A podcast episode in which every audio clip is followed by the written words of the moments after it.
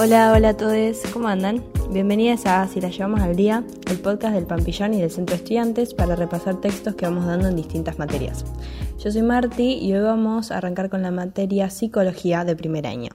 En este episodio vamos a ver el texto de El olvido de nombres propios, el caso Signorelli, en Psicopatología de la vida cotidiana de Sigmund Freud, escrito en 1901. En este caso me voy a concentrar en las notas de lectura del profesor Gentile, ya que considero que hacen un buen resumen eh, y es bastante específico de lo que nos importa de este texto. Me empieza a molestar que haga frío en la ciudad. No paro de apagar ese despertador. Los casos en general de olvido de nombres propios se asocia con el recuerdo de nombres sustitutos pero equivocados. Es un olvido asociado a un recuerdo fallido. En verdad no existe el olvido de palabras y o nombres sin que surja un sustituto. El caso que motiva el análisis de Freud es cuando el sustituto también es fallido. Dicho de otro modo, el sujeto remedia su olvido con un recuerdo erróneo. Más allá de las justas aplicaciones que puede dar la psicología, el psicoanálisis aporta un motivo sustancial. Ambos nombres, el olvidado y el erróneamente recordado, están vinculados a una red de ideas latentes, es decir, no conscientes, que fueron reprimidas.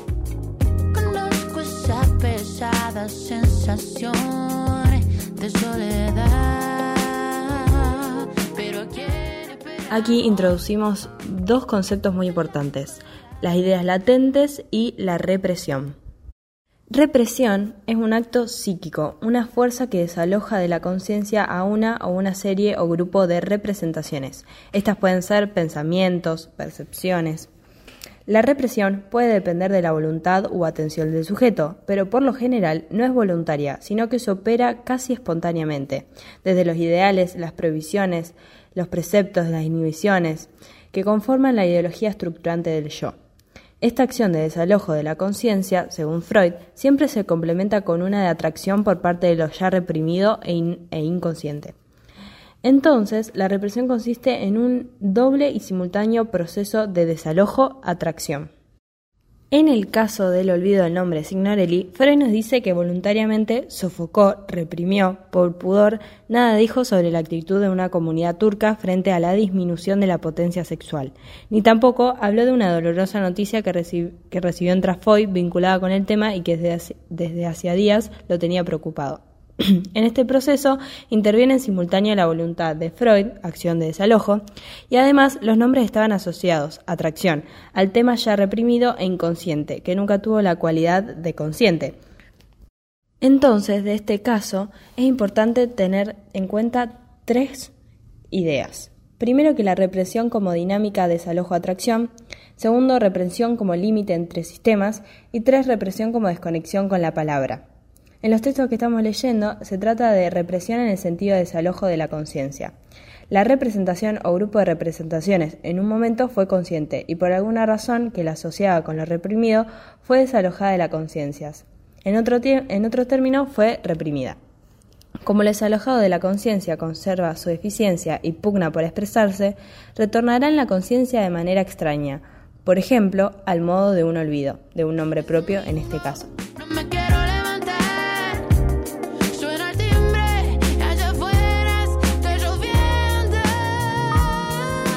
Pasemos ahora entonces a considerar el otro concepto que introdujimos, ideas o pensamientos latentes. Estos no pueden separarse de otro con el que se complementan, ideas o pensamientos manifiestos. Ambos merecen considerarse porque aparecen frecuentemente en los temas que estamos estudiando. Ideas o pensamientos manifiestos son los evidentes, los que se expresan en forma directa porque están presentes en la conciencia. En cambio, las ideas o pensamientos latentes no están presentes en la conciencia.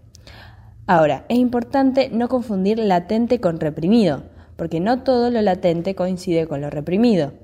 Una representación puede estar latente, es decir, no estar en la conciencia porque fue desatendida y no estar reprimida.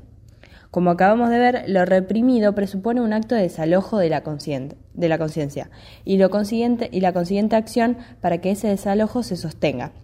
En cambio, latente es solamente no presente en la conciencia. En el caso Signorelli, el contenido manifiesto es el tema de conversación entre Freud y su compañero ocasional. ¿Estuvo usted en, Orvieto? ¿En la catedral vio los frascos de...?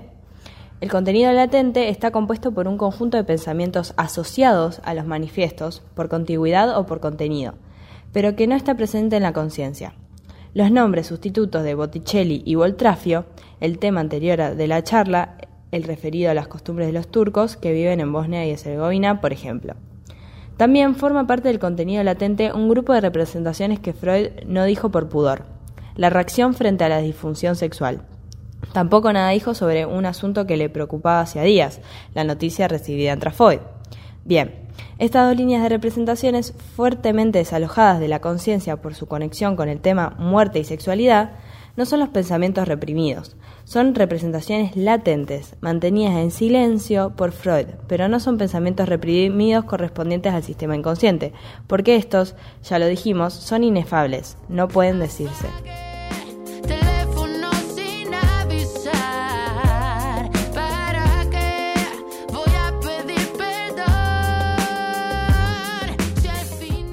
Entonces podríamos decir que el esquema Signorelli tiene tres niveles.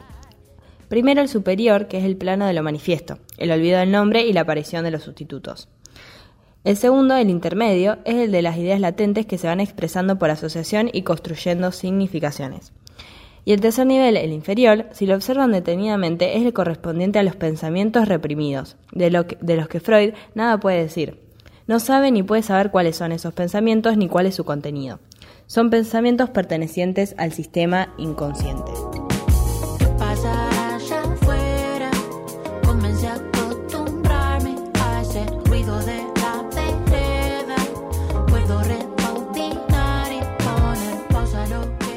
También el caso Signorelli nos, nos, ilustra sobre dos procesos fundamentales que Freud postulará como modos permanentes.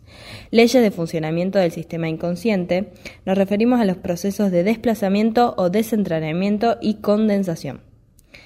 Estos procesos dan la impresión de ser azarosos, pero ambos mecanismos son modos de procesamiento de las representaciones del sistema inconsciente. Y como todo acto psíquico, se origina en el inconsciente.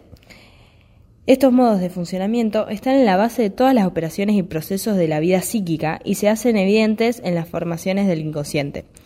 Por ejemplo, olvidos, sueños, chistes, síntomas. Estas leyes fundamentales del inconsciente, las de desplazamiento, desentrañamiento y de condensación, trabajan simultáneamente. El efecto de una puede ser ocasionalmente más determinante que el de la otra, pero nunca operan en forma separada. El desplazamiento de desentrañamiento hace que el trabajo del recordar pase de una cosa a otra, cambie de dirección. Es decir, del nombre olvidado Signorelli se dirige hacia los nombres sustitutos Botticelli y Voltrafio. Estos nombres tienen una asociación de significado con Signorelli, los tres son pintores. Un desplazamiento de desentrañamiento anterior y el más importante, el que causa, es el que hace que de Trafoy se interfiera el recuerdo del nombre Signorelli.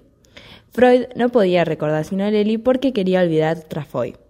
Los nombres sustitutos también tienen asociación, ya no de significado, sino de significante, es decir, las letras tomadas en sí mismas, que, que posibilitan condensaciones. Por ejemplo, Bo está en Botticelli, en Bosnia, en Voltrafio, Trafio, Trafoy. La condensación hace que el trabajo de recordar tome una cosa por otra. Bo junta condensa Bosnia Botticelli. Condensación y desplazamiento, reiteramos, no se producen libremente o por azar. Son, son, procedimientos que siguen una regularidad y caracterizan el modo de funcionamiento inconsciente. Forman parte de la represión y también posibilitan la expresión de lo reprimido. Para cumplir este doble propósito no se ajustan al significado de las palabras, al concepto ni al sonido de las mismas, sino que la toman en su materialidad, como imágenes significantes. Es lo que podemos ver en el esquema eh, siguiendo el desplazamiento de Signorelli a Herzegovina y Bosnia y las condensaciones Bosnia, Botticelli, Voltrafio. Con todo esto se consigue al mismo tiempo satisfacer la, represión y posibilitar la expresión de lo reprimido.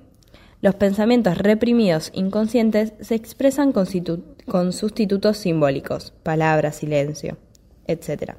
El olvido del nombre Signorelli satisface la represión y al mismo tiempo, por desplazamiento y condensación, posibilita la expresión deformada de lo reprimido. Pensamientos impronunciables que se conectan con muerte y sexualidad y con eh, Trafoid. En una fórmula freudiana no podía recordar un nombre porque quería olvidar otro.